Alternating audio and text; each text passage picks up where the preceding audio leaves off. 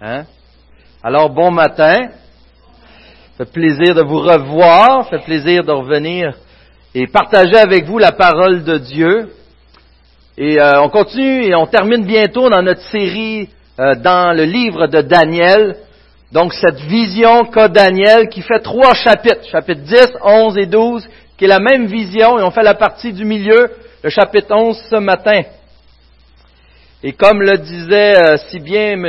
Tessier, Gilles Tessier la semaine passée, euh, tu regardes ce genre de texte et tu te demandes ce que tu vas prêcher.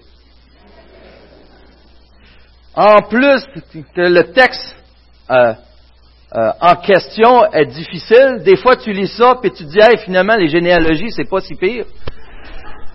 Et en plus des questions eschatologiques, donc, concernant la fin des temps, les différentes visions, les différentes possibilités de voir le passage qui amène euh, des débats, toujours sains bien sûr, euh, et qui fait couler beaucoup d'encre. Et comme l'a dit Stéphane euh, il y a quelques semaines, ce matin, on ne va pas pouvoir trancher en détail sur chacun de ces contradictions, ou pas contradictions, mais de, chacun de ces débats concernant les prophéties du texte euh, du livre de Daniel. Vous savez, pendant mes euh, vacances, j'ai eu quelques leçons. D'ailleurs, pendant mes vacances, j'ai beaucoup lu, j'ai beaucoup écouté de, vidéos aussi. Et ma femme a un point tel qu'elle vient et elle me disait, Steve, et c'est quoi la différence quand tu travailles ou quand tu es en vacances? Et dit, là, je, lis ce que je veux quand je veux. Et c'est ça la différence. Et c'est intéressant. Mais Dieu, à travers la dernière année, m'a appris quand même quelque chose. Il m'a amené à avoir un peu plus d'humilité par rapport à la théologie. Et je pense que c'est vraiment une excellente chose. Entre autres, face à des positions qui sont différentes de les miennes. Je me suis rendu compte que le monde n'était pas si fou que ça quand il ne pense pas comme toi. Alors ça faisait du bien, comme vous voyez. Je ne crois pas que c'était à l'extrême, mais quand même, des fois. Et ce que je me suis rendu compte, ce qui rend si difficile d'être ouvert face à d'autres visions que la nôtre, c'est nos traditions nos traditions. On est tellement habitué, on ne se pose même pas la question. Prenez l'exemple d'un adolescent. Pourquoi il croit en Dieu? Qu'est-ce qu'il croit sur Dieu? Quelle doctrine essentielle qu'il tient? Et souvent, il tient ça d'où? Tu lui demandes pourquoi tu crois à ça? Il n'a aucune idée. Il n'a aucune idée. Ben, je me suis toujours fait enseigner ça. Il n'a jamais étudié par lui-même. Il n'a jamais été voir le fondement de ce qu'il croyait. Ce que nous sommes appelés à faire. Il n'est pas obligé de de lire tous les livres de théologie d'ici la semaine prochaine. C'est pas ça l'idée, mais de grandir à travers ça. Et ce que ça fait, ça approfondit notre relation avec Dieu. Alors, ceci dit, à travers le livre de Daniel, nos traditions nous amènent à voir ça d'une manière particulière, toujours en fonction du peuple d'Israël. Et on voit ça comme un rapport d'événements.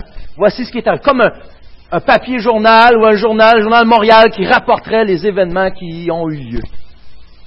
Et on oublie souvent que c'est une prophétie qui s'était dit à l'avance et que d'un style prophétique, des fois même apocalyptique, euh, il y a des différentes règles qu'il faut prendre euh, en, ligne de compte. Alors, je vais le détailler un peu plus à travers tout le texte. Ce qu'il faut se rappeler, c'est que, comme l'a dit M. Tessier la semaine passée, Daniel est en douleur. Il voit certains de ses amis, peut-être, sont déjà partis reconstruire euh, le temple. Et lui, il reste là. Il voit que, par contre, les travaux sont comme arrêtés.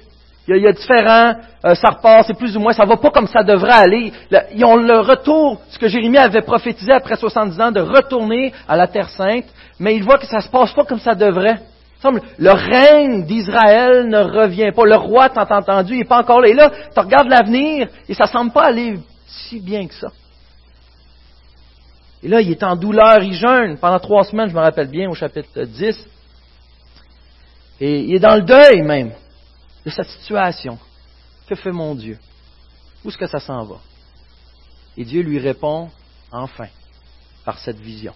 Donc le but de cette vision, c'est quoi? De consoler Daniel. C'est une des parties, une des priorités, dans le fond. Un des buts de cette vision, c'est de consoler Daniel. Mais consoler à travers Daniel, consoler le peuple au complet, le peuple de Dieu, et même pour nous aujourd'hui, ça peut encore nous parler. C'est le but de la révélation divine. Allons voir ensemble comment Dieu encourage à travers ce passage. Au-delà des événements historiques qui sont décrits, Dieu a un plus grand message. Et j'espère être en mesure ce matin de vous le transmettre. Prions ensemble avant de continuer, s'il. Père éternel, garde-nous de mépriser ta parole. Aucune partie, Seigneur, est inutile. Aucune partie, Seigneur, ne nous concerne pas dans un sens. Et aucune partie, Seigneur, ne te glorifie pas. Seigneur, c'est un cadeau que tu nous donnes encore ce matin, à travers ton Saint-Esprit. Viens nous bénir. Viens nous faire grandir, nous faire adorer ta grande et belle personne. Tes personnes. Un Dieu en trois personnes. D'ailleurs, par le Saint-Esprit et en Jésus-Christ qu'on te prie. Bénis-nous et élève-toi encore ce matin. Amen. Alors, j'aimerais commencer avec les versets 2 à 8. J'aimerais qu'on les lit ensemble. Et portez attention, s'il vous plaît, à chacun des détails. On va y revenir. Et je vais commencer à... Maintenant, je vais t'annoncer la vérité. Euh, chapitre 11, pardon, Daniel 11. Au verset, je vais commencer au verset 1 quant à y Quant à moi, la première année de règne de Darius le Mède, je me remets auprès de lui pour lui donner force et protection. Maintenant, je vais t'annoncer la vérité. Il y aura encore trois rois qui régneront sur la Perse. Le quatrième amassera plus de richesses que tous les autres, et quand il aura gagné en force grâce à ses richesses, il soulèvera tout le monde contre le royaume de Grèce. Cependant, un roi vaillant se dressera, il dominera avec une grande puissance et fera ce qu'il voudra. Une fois qu'il sera dressé, son royaume sera brisé et divisé aux quatre coins du ciel. Son royaume n'appartiendra pas à ses descendants, il ne sera pas aussi puissant que le sien, car il sera déchiré et passera d'autres qu'eux. Le roi du Sud deviendra fort, mais un de ses chefs sera plus fort que lui et exercera sa propre domination, une domination puissante. Au bout de quelques années, ils concluront une alliance et la fille du roi du Sud s'unira au roi du Nord pour concrétiser leur accord mais elle ne tiendra pas le coup, et ni lui ni son armée ne pourront résister. Elle sera cédée avec ceux qui l'auront amenée, avec son père, avec celui qui aura été son soutien à cette époque-là.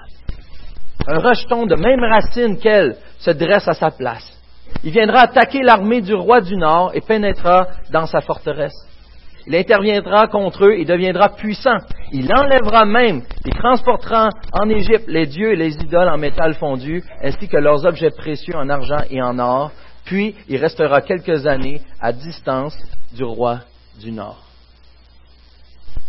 Alors, en lisant ça, on se dit, OK, Dieu révèle toutes ces choses pour consoler Daniel, consoler Israël, pour en prendre soin.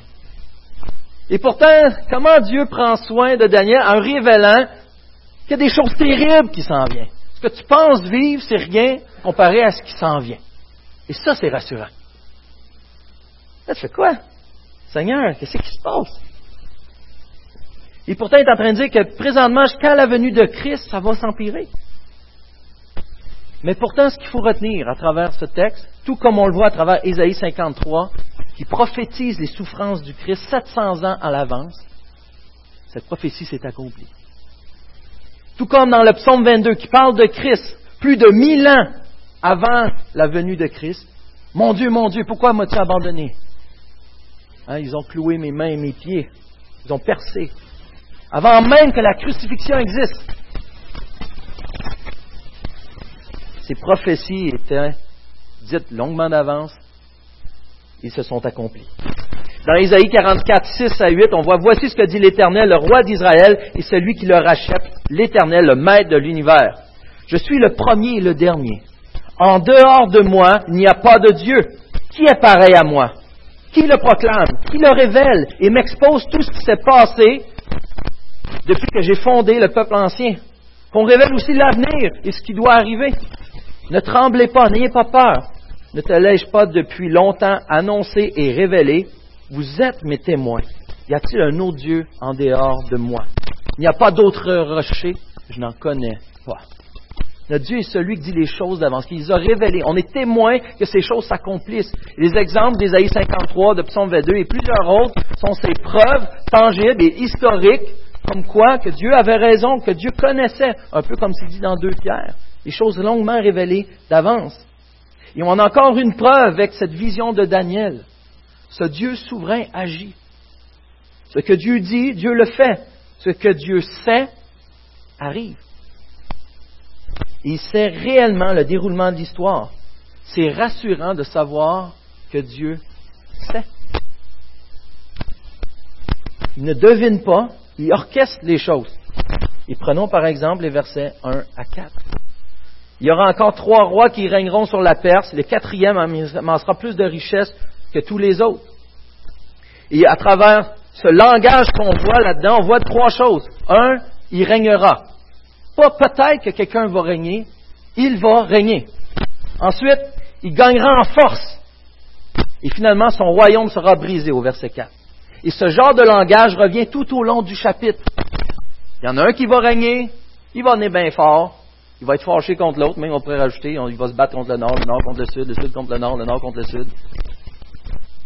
Et finalement, il sera brisé. Ça revient tout au long, à l'exception du dernier royaume, on va voir plus clairement dans le chapitre 12 la semaine prochaine. Mais tous les royaumes, il y en a qui vont arriver, ils vont être forts, puissants, souvent plus puissants que celui précédent, ce qui est un peu logique, et finalement, il va tomber. Et c'est rassurant que Dieu connaît les histoires, connaît les choses d'avance, mais en plus, Dieu ne fait pas juste penser en, fonction de prophéties vagues. C'est un Dieu qui connaît les détails. Le contenu de cette prophétie est tellement précise dans Daniel 11, entre autres, que certains théologiens ont beaucoup de difficultés à croire que cela a été écrit bien avant que ça arrive. Il y en a, un des commentaires les plus populaires croit que cela a été écrit après comme c'était peut-être la coutume dans certaines autres cultures, d'un style prophétique d'expliquer des événements plutôt que les prédire d'avance. Mais cependant, leur théorie ne fonctionne pas parce que lorsqu'on l'applique à l'ensemble du livre ou à d'autres livres, comme dans Ésaïe, tout tombe à l'eau. C'est des gens qui remettent en question justement à quel point c'est précis. Et nous, on a ces exemples d'Ésaïe 53, de Psaume 22, avec des précisions incroyables. Ils ont partagé mes vêtements. Et qui se sont arrivés comme quoi qu'on peut faire confiance à ce genre de choses, à ce genre de révélation. Et dans toute cette révélation de Daniel 11, tout cela se passe pas à l'intérieur de 20 ans, 30 ans, c'est un peu plus de 360 ans en plus. Donc c'est pour les choses à venir vraiment. Ce qui concerne Daniel, a des choses à venir. il y a même certains langages qui mentionnent, comme version 2b, on voit il y aura trois rois et le quatrième en sera plus. Et ce genre de langage-là est un langage qui peine à amener de voir de choses générales. autrement dit, beaucoup de commentateurs disent que ce n'est pas nécessairement trois rois et un quatrième, donc vraiment quatre. Et le genre d'exemple qui se base pour dire ça, si on va dans Proverbe 30, versets 15 et 16, la censure a deux filles. Donne, donne. Trois choses sont insatiables. Quatre ne disent jamais assez. Au verset 18, il y a trois choses qui sont trop merveilleuses pour moi, même quatre que je ne parviens pas à connaître. Dans le livre d'Amos, ceux qui se rappellent le livre d'Amos, c'est fréquent. C'est fréquent dans Amos. Voici ce que dit l'Éternel. À cause de trois crimes de Damas, même de quatre, je ne reviens pas. Et voici, à cause de trois crimes de Gaza, même de quatre. C'est un genre de langage souvent qui est utilisé pour dire il y a plusieurs choses. C'est une manière de parler, une expression. C'est peut-être ou pas le cas ici, mais un point qui appuie cela, c'est que entre le quatrième roi du verset 2 et celui du verset 3, il y a plusieurs rois qui ne sont pas mentionnés. Donc ce n'est pas de quoi au niveau euh, chronologique nécessairement d'en dire que voici exactement qui arrivera après qui. Il y a des, rois qui ne sont pas nommés, il y a, des situations qui ne sont pas dites. Ayant ça à tête, voyons ensemble à quel point Dieu connaît les détails au verset 2 et 3. Ce quatrième roi qui amassera plus de richesses correspond à l'histoire à Xerxès Ier. Qui était ce monsieur? Il était le mari d'Esther. Le mari d'Esther qui a conquis la Grèce, qui a, fait des choses quand même énormes, qui, qui, a rendu prospère encore le royaume de Perse. Et ensuite, il y a d'autres rois, encore qui ne sont pas mentionnés, qui arrivent enfin jusqu'au verset 3. Cependant, un roi vaillant se dressera. Il dominera avec une grande puissance. Une fois qu'il sera dressé, son royaume sera brisé, divisé aux quatre coins du ciel. Et ceci correspond à Alexandre le Grand. On a déjà fait un saut de près de 100 ans. Il meurt en 323 avant Jésus-Christ. Et son royaume a été divisé par ses quatre généraux. Deux de ses enfants ont été assassinés, donc les quatre généraux ont pris la possession. Et de un de ces royaumes-là vient, tous les versets 21 à 35, il y a une personne, Antiochus, Antiochos, euh, appelez-les comme vous voulez, 4, d'Épiphène, on va revenir sur le, sens du nom, et, cet homme-là vient de ce royaume-là. Et donc, au niveau historique, c'est vérifiable, tout ce qui est arrivé. Des versets 6 à 8, on voit que deux des quatre royaumes descendants d'Alexandre le Grand, donc il y a ceux qui venaient d'Égypte, Ptolémies et les Séleucites, donc de Syrie, de Babylone. Il y a un conflit légendaire entre ces deux royaumes, du nord et du sud. Israël est entre les deux. Et c'est quand même spécial d'avoir ça pour un, pays qui cherche la paix. C'est pas idéal d'être entre deux pays qui veulent se faire la guerre. Quand tu veux vivre en paix, c'est pas pratique. Et euh, même que ces genres de ces conflits légendaires, ces deux royaumes-là, fait partie des grands événements de l'histoire entre le deuxième, du troisième et du deuxième siècle avant Jésus-Christ. Et vers l'an 250 avant Jésus-Christ, le roi Ptolémée II, donc du sud, essaie de faire la paix avec celui du nord. Et ce qui est décrit dans versets 6 à 8, justement, qui est Antiochus II. Il envoie sa fille Bérénice pour marier le roi, pour faire une alliance. Et le plan secret en arrière de ça, c'est que le roi était déjà marié euh, à Laodice, sa première femme. Et le but, c'est qu'il divorcerait et, il déshériterait ses enfants. Alors, tout reviendrait encore au roi du Sud avec, le mariage et, tout redeviendrait, garderait dans leur pays. Cependant, c'était une femme assez populaire auprès du peuple et qui avait un certain pouvoir politique assez immense. Et Laodice, la première femme d'Antioche II, a réussi à empoisonner euh, Bérénice et, euh, et Antichus également. Donc son mari et sa nouvelle femme. Et le garçon a été tué également. Alors comme il était prédit, au bout de quelques années, ils concluront une alliance, au verset 6, et la fille du roi du Sud s'unira au roi du Nord pour concrétiser leur accord. Il ne tiendra pas le coup. Mais non, ils ont été empoisonnés. Lui, ni son armée ne pourront résister. Elle sera cédée avec eux qui l'ont amené avec son père. Et le père de Bérénice est décédé dans la même année. Et qui aurait été son soutien à cette époque-là. Alors, c'est des choses assez précises que le texte du biblique le montrer. Est-ce que c'est hors de tout? Est-ce que le but, c'était de, dire tout en détail chacun des petites choses de l'époque? Pas nécessairement. Il y a un plan plus grand qu'il faut se garder en tête. Et inquiétez-vous pas, je ne vais pas faire ça tout le long de mentionner les faits historiques. Je ne suis pas quelqu'un qui tripe sur l'histoire à ce point-là. Mais Dieu connaît les détails et Dieu l'avait prédit. Et c'est ainsi pour tout le reste du chapitre.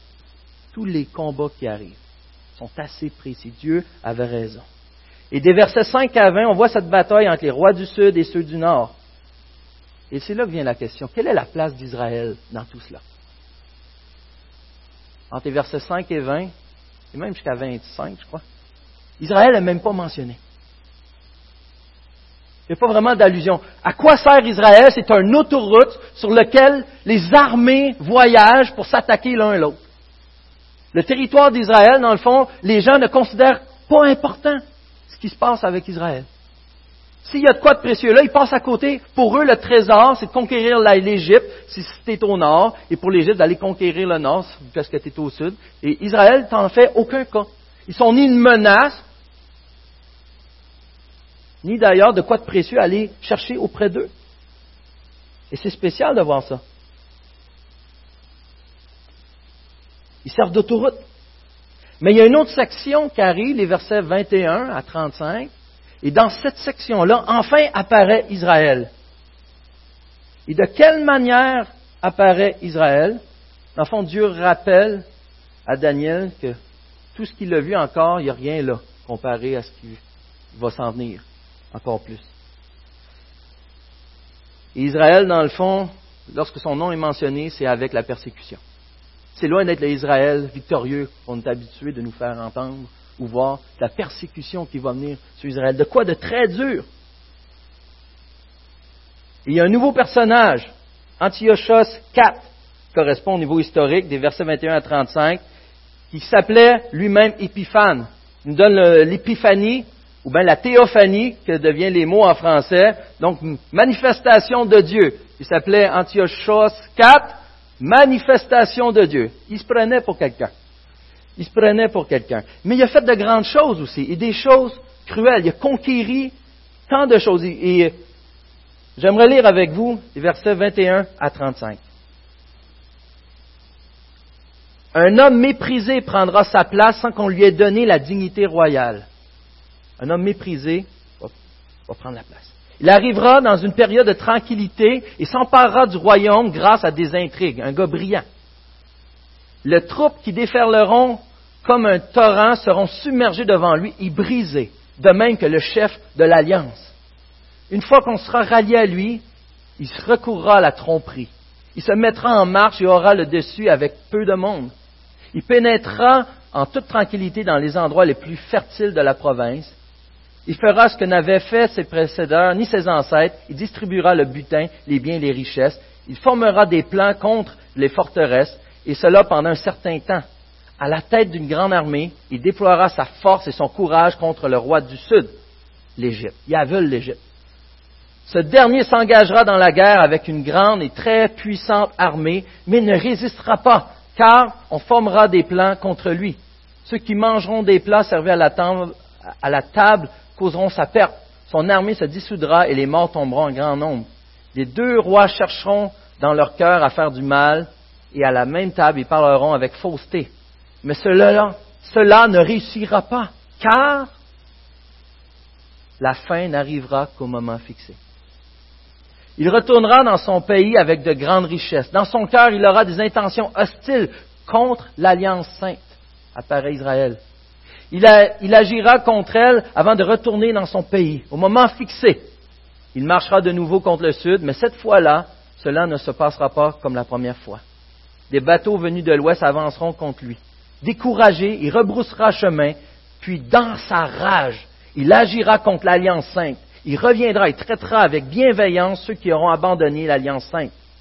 Des troupes se présenteront sous son ordre, elles souilleront le sanctuaire, la forteresse. Elles feront cesser le sacrifice perpétuel et se dresseront l'abominable dévastation.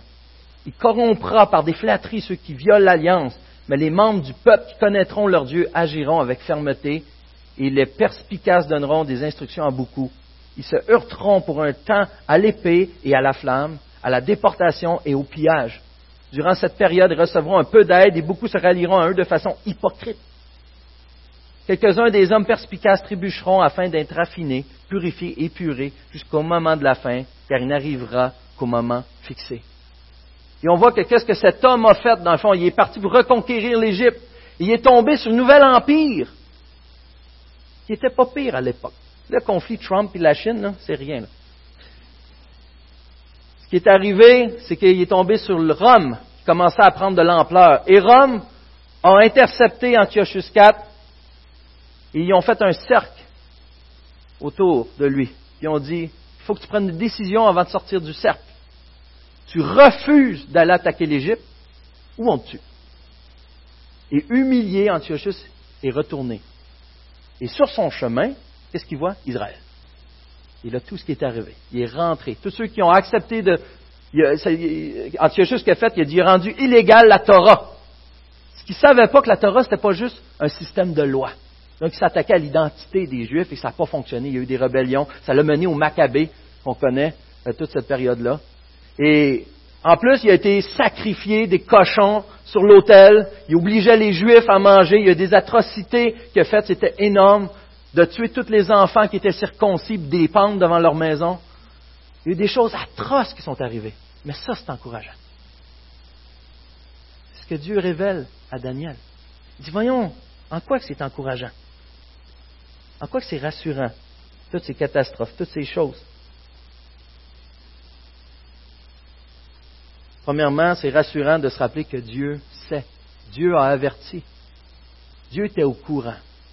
C'est comme quand tes enfants viennent te voir et disent Papa, papa, il, y a telle chose en bas, ça fait tel bruit, la fournaise. Puis là, dis, Non, je, je, sais, je sais.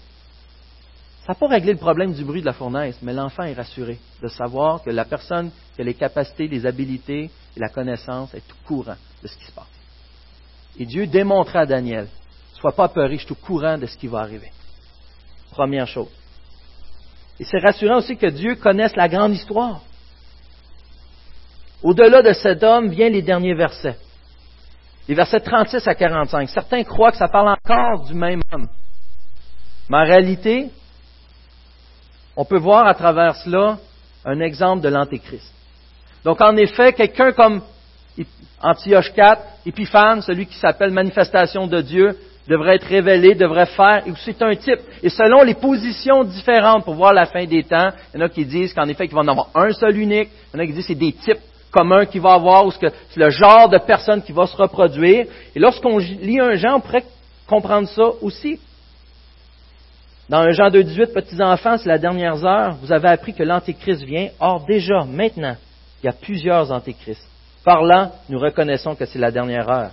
Et un Jean 4,3, et si un esprit ne reconnaît pas que Jésus est le Messie venu en homme, il n'est pas de Dieu, c'est l'esprit de l'Antéchrist. De toute évidence, quand Antiochus IV a fait, c'était l'esprit de l'Antéchrist. C'était antichrist. C'était contre Dieu, absolument. Et à travers l'histoire, il y en a eu plein d'autres. Et à travers toutes ces guerres de rois, ce qu'on voit, c'est que le, produit du cœur de l'homme mène contre Christ de toute façon. Vous avez appris sa venue, la fin du verset, et maintenant déjà, il est dans le monde, parlant de l'Antéchrist. Mais c'est rassurant de savoir que Dieu est courant et qu'il nous informe qu'il en sera ainsi. Et depuis la chute, dans le fond, le Dieu éternel a tout orchestré. On prend juste le sacrifice de Christ à la croix, peut sembler l'acte le plus stupide de l'humanité est connu. Et pourtant, c'était l'acte le plus triomphant. Lorsque Jésus est venu en conquérant, bien que paraissant faible et impuissant, il a vaincu la seule chose que l'homme n'aurait jamais pu affronter, la mort elle-même. Et non seulement il l'a vaincu, mais il a racheté le peuple de Dieu, ses enfants, ceux qui croient en lui. Et en ressuscitant, il nous amène avec lui à la vie éternelle. Depuis la chute jusqu'à la résurrection, jusqu'à son retour, jusqu'à ce qu'on soit face à face avec Christ, Dieu a tout orchestré. Il connaît les choses. Ça nous fait penser, peut-être que tu passes des périodes difficiles. Il y a des choses vraiment épeurantes qui s'en viennent. Et ça va remarquer des fois, dis, quand ça, ça va être passé, on va faire du bien. Et là, tu arrives à l'autre étape, il y a d'autres choses qui arrivent. C'est comme la voiture. Tu fais une réparation, il y a quoi d'autre qui pète après. On dirait que c'est fait comme ça. Mais ça, c'est des petits détails, mais peut-être la mortalité, les décès, des temps difficiles dans votre couple, avec les enfants qui grandissent, l'air bête perpétuel dans leur face ce genre de choses-là. Et des conflits, surtout relationnels. Des conflits qui pourraient nous faire peur au niveau euh, des élections, au niveau politique, au niveau des relations dans le monde. Alors c'est bon de savoir que Dieu est au courant. Dieu dit, inquiète-toi pas, je, je, sais ce qui se passe. Mais j'ai la main là-dessus. Je sais ce qui s'en vient. Et en plus, c'est pas juste de savoir que Dieu est au courant. Dieu nous rassure à travers cette prophétie en nous montrant qu'il soucie de son peuple. C'est comment il peut se soucier de son peuple avec ce qu'il allait dire? Mais tous les avertissements, le verset 14, euh, beaucoup se dresseront contre le roi du Sud, des hommes violents issus de ton peuple se soulèveront pour accomplir la vision, ils trébucheront. Euh, je ne vais pas tout le, nommer à cause du temps, puis on a une réunion après. Mais verset 16, verset 21, 29 à 31, on l'a lu où ce qu'il va y avoir, dans le fond, en Israël, il y a eu près de 8000 personnes tuées. Verset 40, 41, au moment de la fin, le roi du Sud l'affrontera et le roi du Nord fondra sur lui comme une tempête avec des chars, des escaliers, ainsi que de nombreux bateaux. Il pénétrera dans tous les pays, déferlera comme un torrent et débordera. Il pénétrera dans le plus beau des pays, beaucoup trébucheront, mais ceux-ci, mais ceux qui seront délivrés de son pouvoir, Édom, Moab, les principaux des Ammonites. Il y a encore là des choses terribles, mais ça sert à démontrer, dans le fond, que Dieu se soucie de son peuple. Parce que Dieu, ce qu'il est en train de dire, c'est qu'il y a des limites à ce qui permet au mal de faire aussi. Il se garde toujours un reste. C'est comme avec la tribu de Benjamin dans Juge. Lorsqu'on voit tout ce qu'ils ont fait comme atrocité, le reste d'Israël décide d'exterminer la tribu au complet. Mais Dieu intervient, dans le fond, dans le cœur du reste des frères. On ne peut pas toucher, on ne peut pas exterminer une tribu du peuple de Dieu. Et Dieu se garde, limite le mal, limite la réponse au mal. Il se rassure en disant, inquiétez-vous pas, ce qui s'en vient est normal. Il y a un petit exemple banal. Je ne sais pas s'il y en a qui aiment les asperges. As-tu aime ça, les asperges? C'est bon, les asperges. En plus d'être bon, ça se mange. Mais quand j'ai commencé à manger ça, j'ai eu des petits problèmes. Quand j'allais aux toilettes, mon urine était chimique. Je ne veux pas parler d'urine ce matin, mais la senteur sentait 6 km aux alentours. Je dis, je suis en train de mourir, c'est certain. Après un mois, je vais voir le médecin, il dit, il faut que je consulte. Je pense que mes reins vont pas bien jusqu'à temps que j'apprenne qu'un des effets secondaires populaires, souvent de manger des asperges, c'est une odeur très forte et particulière dans les urines. Ma femme n'a pas ça, elle est bénie. Même ne croyait pas jusqu'à temps que je dis viens. et là, elle dit, c'est quoi ça? dit, mais c'est chronique les asperges. Alors l'odeur est toujours là quand je mange des asperges. Ça part quand on flush la toilette, inquiétez-vous pas. Si vous m'invitez chez vous pour me donner des asperges, vous allez survivre. Mais je suis rassuré parce que je sais que c'est normal. Les effets sont toujours là, les choses, mais je suis rassuré car je sais que c'est normal. Et Dieu, à travers tous les événements, nous rappelle, à travers tous les détails, il nous informe, il nous aime, il prend, il prend soin de son peuple parce qu'il nous avertit d'avance, il nous rassure. C'est comme un chirurgien c'est comme un chirurgien qui t'annonce ce qu'il va faire comme opération. Il dit juste te dire, là, on va faire telle chose. On va t'opérer, ça va faire mal. Tu vas, avoir tant de convalescence après. Peut-être que tu ne vas pas survivre à cette partie-là. Et là, pourquoi tu dis ça? Essaies-tu de me faire peur? Non. Au contraire, il essaie de te rassurer, de te dire ce qui va arriver, les étapes à travers lesquelles tu vas passer. Et notre Dieu s'en fait pour son peuple. Il l'avertit, il en prend soin de cette manière-là non seulement cela, mais en plus, on voit qu'il limite vraiment, il contrôle le temps et les actions. Verset 27, 29, je vais le relire juste à la fin, on voit car la fin n'arrivera qu'au moment fixé. Verset 29, au moment fixé. Au verset 35, car elle n'arrivera qu'au moment fixé. Au moment fixé, c'est lui qui contrôle, même si les forces du mal semblent avancer et triompher, et peu importe l'ampleur que ça peut prendre, n'est pas en dehors du contrôle de Dieu, car même s'ils essaieraient de toute leur force, seuls au moment fixé. Rappelez avec Jésus, car l'heure n'était pas venue. Car l'heure n'était pas venue. Mané, l'heure est venue. C'est Dieu. C'est pas fait euh, tuer. Il s'est sacrifié, il s'est donné. Jésus-Christ à la croix. C'est lui-même qui fixe le temps. Mais aussi notre Dieu se soucie assez pour sauver. Et ça est une des plus grandes promesses qu'on peut trouver assurément dans le chapitre 12 qui va venir, même au début du chapitre 11. Quant à moi, la première année du règne de Darius le Mède, je me tenais auprès de lui pour lui donner force et protection. Et celui qui parle ici, ce n'est pas Daniel, c'est celui qui était en lin, qu'on a vu, c'est Jésus lui-même qui parle par rapport à l'archange Michael. Et on voit déjà qu'il renforce, qu'il prépare. Il avait déjà prévu, avant même de tout donner, il avait déjà prévu de sauver son peuple. Considérez toutes les ténèbres, toute l'horreur auxquelles vous êtes confrontés, que ce soit la pauvreté, le racisme, les génocides, les avortements en chaîne, euh, tout ce qui peut arriver, les problèmes familiaux dans notre vie, pourquoi on ne devrait pas être inquiet? Parce que cette connaissance de notre Dieu nous gardera. Qu'est-ce qu'on sait de notre Dieu? Notre Dieu est bon. Notre Dieu est bon. C'est sa caractéristique. 1 Corinthiens 15, 58 dit ainsi, mes frères et sœurs bien-aimés, soyez fermes, inébranlables. Travaillez de mieux en mieux à l'œuvre du Seigneur, sachant que votre travail n'est pas sans résultat devant le Seigneur. Cette connaissance de notre Dieu, de ce Dieu qui sait les choses, de ce Dieu qui nous informe. On connaît déjà la fin des temps, ce qui va arriver. Si vous l'avez jamais entendu, je vous le dis en, scoop ce matin, Dieu est souverain sur toutes choses. Il n'y a plus personne qui s'oppose. Aujourd'hui, il y a peut-être des gens, peut-être même vous ici dans la salle, qui disent c'est pas vrai que ton Dieu règne sur toutes choses. Tu vas changer d'idée, mon frère, ou ma soeur, ou toi. Tu vas changer d'idée. C'est pas maintenant, ça va être dans l'éternité. Tout genou fléchira devant le roi éternel, devant Jésus-Christ.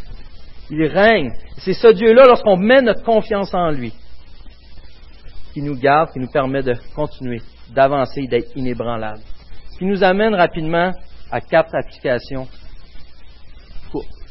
à travers ça. À cause qu'on a Dieu sait les choses. À cause que notre Dieu prend soin de son peuple. Il n'abandonne pas. Il a un plan déterminé. On voit qu'on peut croire en lui. On est appelé à avoir la foi. Nous sommes appelés à croire en Dieu. Et on voit au verset 32, dans Daniel 11, je vais changer de page. Il, corrompra par des flatteries ceux qui violent l'alliance, mais les membres du peuple connaîtront leur Dieu, agiront avec fermeté. Le fait de connaître ton Dieu te permet de demeurer ferme. Donc d'apprendre sur ton Dieu. La foi en le pouvoir souverain de Dieu, comme on voit dans Daniel 11. C'est ça le fondement et la base de toute notre espérance dans ce que Dieu peut faire. L'histoire n'est pas juste un mélange d'événements qui arrivent par coïncidence. Et ce n'est pas simplement non plus le récit des luttes, comme dit un commentateur, entre des papes et des rois morts depuis longtemps, qui implique des hommes qui valent rien et jamais que les femmes sont mentionnées. Mais il faut se rappeler que l'histoire, c'est le récit de l'action de la main de Dieu pour accomplir sa volonté, pour accomplir ses desseins souverains dans la vie des hommes et des femmes, comme vous et moi, mais à travers toutes les époques le fondement de tout le reste. Car Dieu a un but. Et ce but est justifié au fait que Christ est mort à cette croix. Voilà pourquoi le but a un sens. Voilà pourquoi toute cette histoire que Dieu orchestre a un sens, à cause du point culminant de Jésus à la croix. Donc de garder la foi, de croire. Deuxièmement, de résister.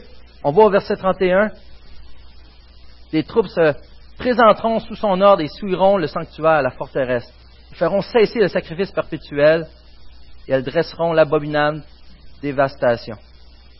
Nous allons parler des Maccabées. À donné, les, choses ont tellement été graves contre Israël que ceux qui ne refusaient de céder à la bête, ceux qui refusaient de céder Antiochus IV, devaient résister. Ça l'a amené éventuellement à reconquérir le temple, reconquérir d'une certaine manière leur pays. Ils ont résisté aux séductions, et même si la réponse devait être la mort. Et ce qui a engendré toute cette étape des Maccabées, qui est le nom de la famille, qui voulait dire un peu, selon le commentaire, le marteau, parce qu'ils ont eu l'impact de rentrer comme un marteau. C'est un des grands prêtres qui a refusé de changer, qui a été tué. Donc, de résister aux séductions, même jusqu'à la mort. Des fois, on aura de l'air fou, mais Dieu appelle ça de la sagesse. Matthieu 10, 28, ne redoutez pas ceux qui tuent le corps, mais qui ne peuvent pas tuer l'âme. Redoutez plutôt celui qui peut faire périr l'âme et le corps en enfer. De résister même contre la mort. Ensuite, troisième point, d'enseigner, d'évangéliser. On voit que ceux qui ont résisté, comment ils ont pu rebâtir, comment Dieu s'est servi d'eux pour fortifier son peuple, malgré tout ce qui allait arriver et que ce n'était pas fini, c'est en enseignant la vérité. À force d'aller voir ce que Dieu a dit, de voir ce qu'il a accompli, de porter notre confiance dans ses prophéties et de voir agir dans notre propre vie, de savoir que notre Dieu sait tout et qu'il prend soin, qu'il a un plan à toute corruption. Et on voit que ça ne se limite pas à ça. On voit à la fin du verset 35, quelques-uns des hommes perspicaces trébucheront afin d'être affinés, purifiés et épurés jusqu'au moment de la fin. On voit que malgré tout ce qui arrive, aussi terrible que soit-il, Dieu avait quand même un but parmi son peuple, parmi les croyants. Et c'est ce qu'on retrouve dans un Pierre, dans la lettre d'un Pierre. Lorsque Pierre appelle, il applique, on l'a vu mercredi passé, mais lorsqu'il applique des, promesses d'Israël aux, croyants non juifs, on voit, il dit qu'ils ont un héritage qui peut ni se détruire, ni se souiller, ni perdre son éclat contrairement à ce qu'on voit dans Daniel 11, où ce que la terre promise a perdu son, éclat, où cet héritage est incertain. l'héritage ultime, le but ultime était beaucoup plus grand, était sécure dans les mains de Dieu, que Dieu lui-même garde. Et cette révélation de l'espérance gardée par la puissance de Dieu au moyen de la foi pour le salut est prêt à être révélée dans les derniers temps. Et c'est ce qui fait notre joie. Même si maintenant, puisqu'il le faut, vous êtes pour un peu de temps attristés par diverses épreuves. Et encore là, l'idée d'être éprouvé par l'épreuve du feu, que les événements viennent nous renforcer. Et le but de tous ces événements-là dans nos vies, c'est pour produire la gloire et l'honneur et la louange lorsque Jésus-Christ apparaîtra.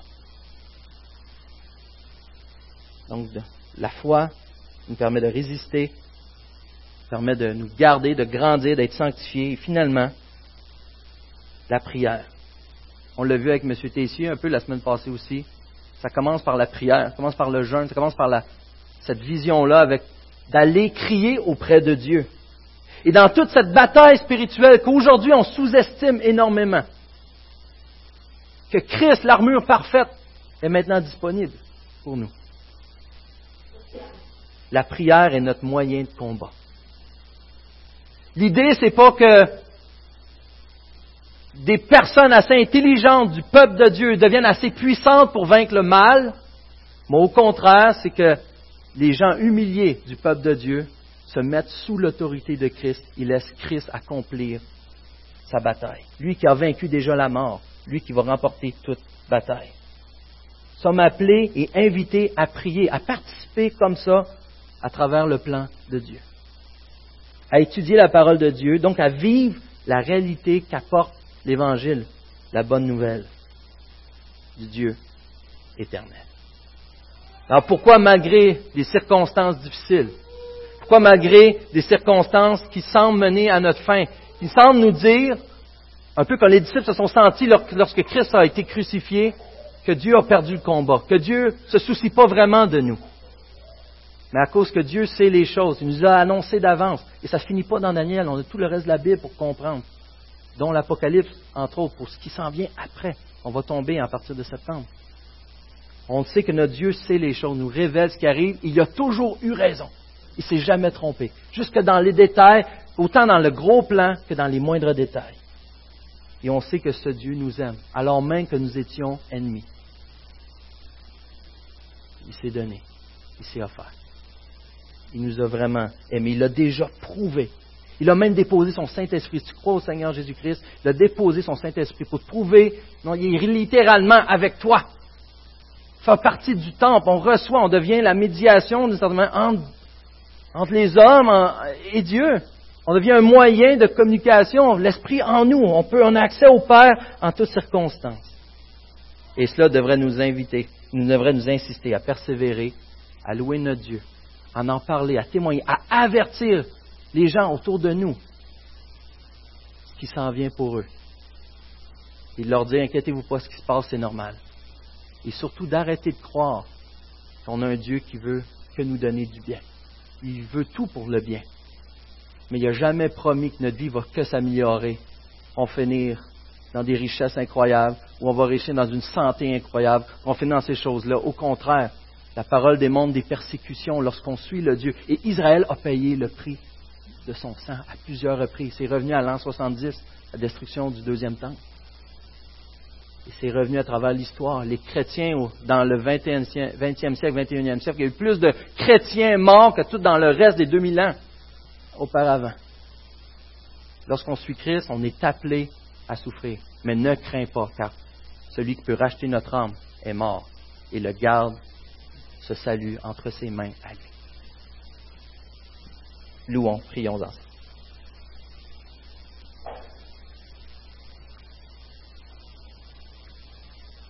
Seigneur Dieu, il y a tellement de choses qu'on ne comprend pas. Il y a tellement de situations, Seigneur, où malheureusement on manque de foi. Et je te prie, Seigneur, de pallier à notre foi, de l'augmenter notre foi, que notre confiance en notre Dieu éternel puisse grandir, afin qu'on admire ton œuvre dans les moyens, qu'on compte des bienfaits, Seigneur Dieu, qu'on ne passe pas à côté de ce Dieu éternel qui marche encore avec nous, qui a promis d'être avec nous jusqu'à la fin. Père éternel, on te prie encore de, sauver aujourd'hui. Montre-nous la puissance ultime Montre-nous, Seigneur, cette puissance qui délivre même de la mort, la puissance qui, par ton évangile, lorsqu'elle est proclamée, Seigneur, amène des gens de la perdition au salut, les ramène auprès de leur Dieu. Donne-nous, Seigneur, d'assister à des conversions, des conversions sincères, des gens qui vont être des disciples, qui vont te suivre à tout prix, même au prix de leur vie. Montre-nous, Seigneur, quel point tu es précieux, je t'en supplie. Délivre-nous de nous-mêmes, de nos péchés, de nos traditions. Dans le beau nom de Jésus-Christ, glorifie-toi. Amen.